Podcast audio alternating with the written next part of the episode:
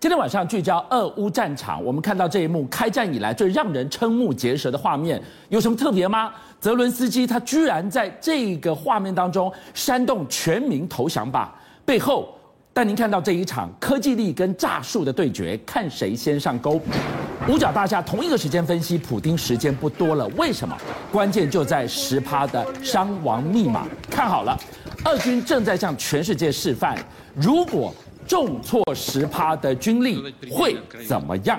但普丁现在真正该担心的是，露营此刻再过几个小时的拜习热线，美国要关上普丁的最后一扇小门。如果如此，那么普丁还剩多少时间？哎，我们先这样讲，经济制裁是最惨重，但是兵不血刃的不流血战争。是，可是这个状况就像剧毒一样。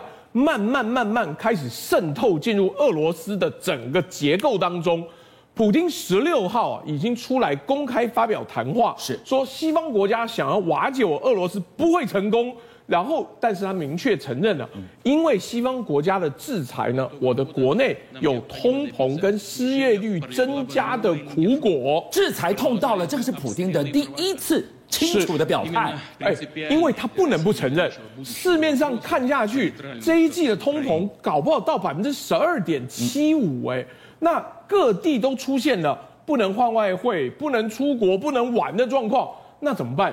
央行要做的事情哦，已经不是说你像美国的联总会不是要升息吗？它也升到二十啦，哎，但问题是不够啊，单纯只是升到二十，只是想办法把它留住而已。他现在要卖两千三百吨的黄金，战备黄金要出炉了，这个是他最后的杀手锏呢。哎，金本位是各国最后的说服力啊！就你要告诉我，我有这种国力，就是黄金啊。是，现在要卖一千五百亿价值的黄金，你记不记得上礼拜我们讨论过？美国有些参议员在想说，我们提案封锁俄罗斯卖黄金的管道。是。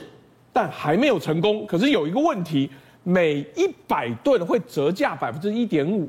什么意思？你现在卖黄金，你得你得降价换成交，因为量太大了。哦、你想要一次出清哦，是吃得下人不多，而且趁你需要你命吗？对，商场哪有铁血兄弟没？你一次出清的折价幅度哦，搞不好要到百分之三十五嘞。所以看到这个黄金，它是一个极清楚的讯息。如果连最后杀招现在都已经要端出来的话，是不是一个波波啊？然后居然普丁他会去承认，我的国内已经受到了通膨，受到了失业的双苦果。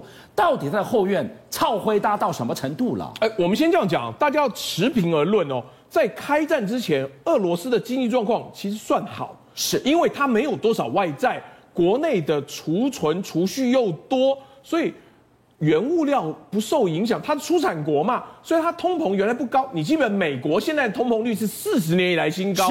但俄罗斯现在年通膨率是七年以来新高，才三个礼拜的时间呢。是，可是问题是它短暂时间大幅上升，是一周前哦，百分之十点四二还接近美国，现在已经到百分之十二点五四了。是，而且如果战争结束之后，制裁的后果慢慢浮现，可能会飙到百分之二十啊。所以你穷兵黩武，你一个人的意志，你害得所有的俄罗斯人民跟着下水耶。哎但是这里是一个独裁国家，一个人的意志就够了。可是民众会用行动告诉你痛。什么叫痛？你在超级市场有糖推出来，一车的糖哦，你看看那个画面，糖推出来之后，货架上都来不及上货架，马上啪嚓啪嚓啪嚓啪嚓，全部拿走。超市的俄罗斯大妈他们争先恐后去抢摊，抢什么？抢一包糖啊！哎那你如果说糖都这样子了，其他嘞，电视机上涨百分之二十，手机上涨百分之十二，食品类呢是百分之十五到百分之二十五，整个超市哦，一般民生状况苦不堪言，货架上根本没东西。现在普京真陷入了内外交迫，人民在吃苦，你能怎么办呢？普京，你你不能骂他，是你害的啊。是，但是普京居然接下来说出了最让人毛骨悚然的。这是恐吓哎哎，我们这样讲，一系回到史达林，为什么？史达林当年就是内部斗争，斗斗斗斗斗，确保自己的稳定度。结果，普京的演讲直接讲，俄罗斯人要区分出谁是人渣跟叛徒，社会要自我净化，才会团结凝聚力。他在对谁讲这些话？以前普京需要这样讲嘛？以前普京会告诉大家说：“哎，我们自己内部要团结，免他自己讲了就是圣旨。”所以讲白了，这是不是在内外受挫的同时，普京告诉大家：“不好意思，现在进入非常时代，我们要开始大肃清、大清洗。”你肃清谁呀？你去看全境遍地开花的反战宣言，是抗议的这些、拉布条的这些、举牌子的这些。你恐吓他们是人渣吗？哎，我先特别讲哦，你不要说什么只有一点四万人，俄罗斯内部的媒体管制现在变得比以前更严格。可是光是这样子上街的人哦，还有各种各样创意。你看这个家伙，他拿一张白纸抗议，上面什么都没写，被抓走。他才拍了一张照，被抓走，什么都没有。身份证拿出来看了，不好意思，被抓走。更重要的是哦，官媒已经产生了一连串的效应哦，曾经受到普京亲自表扬的。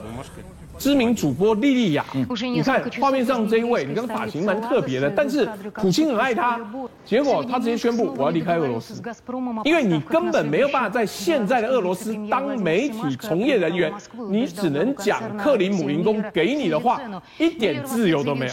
这个像不像是俄罗斯的李春基呀？哎，最捧在手掌心的当红主播是众叛亲离了，因为他就是俄罗斯的声音，可是。如果连他都要走的话，那表示俄罗斯整个政府是不是失去了最基层的支持？对普丁来讲，他现在最操回答的可能不只是众叛亲离。中国来告诉我们，是接下来我们录影几个小时之后，随时热线会接通的。拜登、习近平的热线，这个热线要干什么？如果当普丁的最后一扇小门也被封上了，他还剩几口气？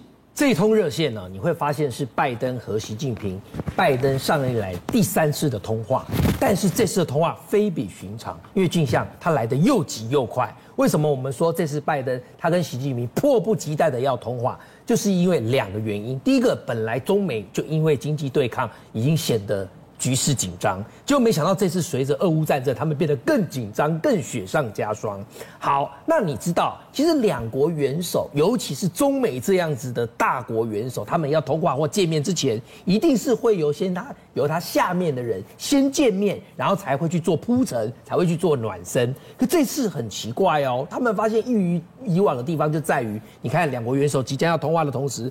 竟然美国国务卿布林肯就先出来放狠话，这个是什么意思？先住下，预防针已经打下去了。换句话说，今天美国穷尽一切方法在制裁俄罗斯，拉帮结派里面绝对不能没有中国，不然一切就白努力了。没有错哈，反正你中国就是一定要给我白纸黑字，并且甚至当着我总统通牒的面前讲清楚，你不准帮助俄罗斯就对了哈。那为什么我刚才说这次的电话，这次会晤来得又急又快？你自己去看之前。你会发现说，其实早在三月四四号，也就是四天前的时候呢，中美双方的代表就已经在罗马展开七小时的会谈。当时是由杨洁篪和这个美国白宫的安全顾问沙利文。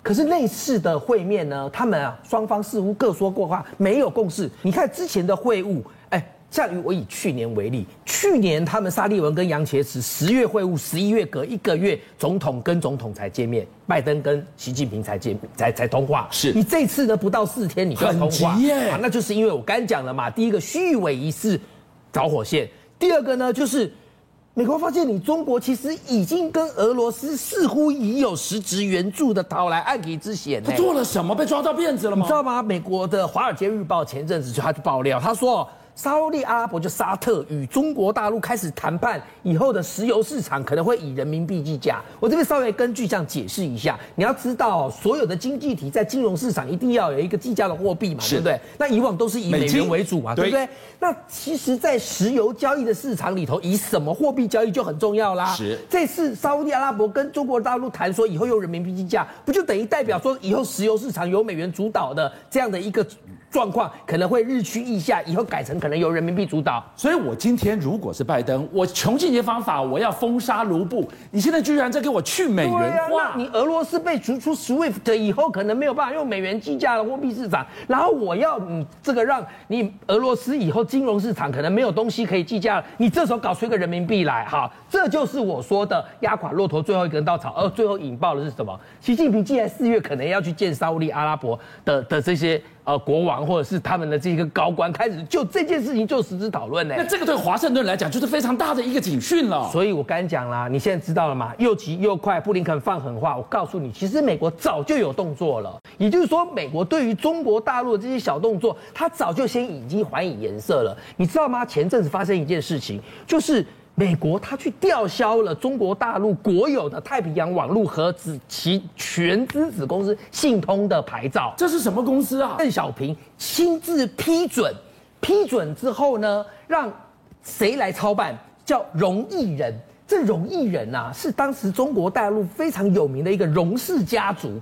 荣毅人在国际上，就画面当中你所看到，他在国际上的形象非常好。他派出荣毅人之后，荣毅人也真的把这个中信集团在邓小平亲自批准之后，做的红红火火的，根正苗红的一家中信集团，现在美国直接。意在沛公，就是意在中信集团呐、啊。对，而且打你七寸了。而且中信集团还曾经有个丰功伟业，你就知道它多重要。美国打它是有原因的。它曾经当时在香港回归之后，那你知道那时候不是经济一片动荡吗？是。所以中国大陆就派出了中信集团的前创办人荣毅仁的儿子，我们俗称荣太子，叫荣智健。然后由他到了香港去成立中信集团的子公司，然后去购买了国泰航空百分之十二点五趴的股份。我稍微算了一下，百分之十二点五趴股份大概就相当于要几十亿人民币。结果啊，他儿子去说好，我要收购国泰航空百分之十二点五的这样的一个股份，国务院五天之内就同意，还拨了八亿人民币，先让他应急耶。好啦，你现在知道中信集团的来头了，那你就知道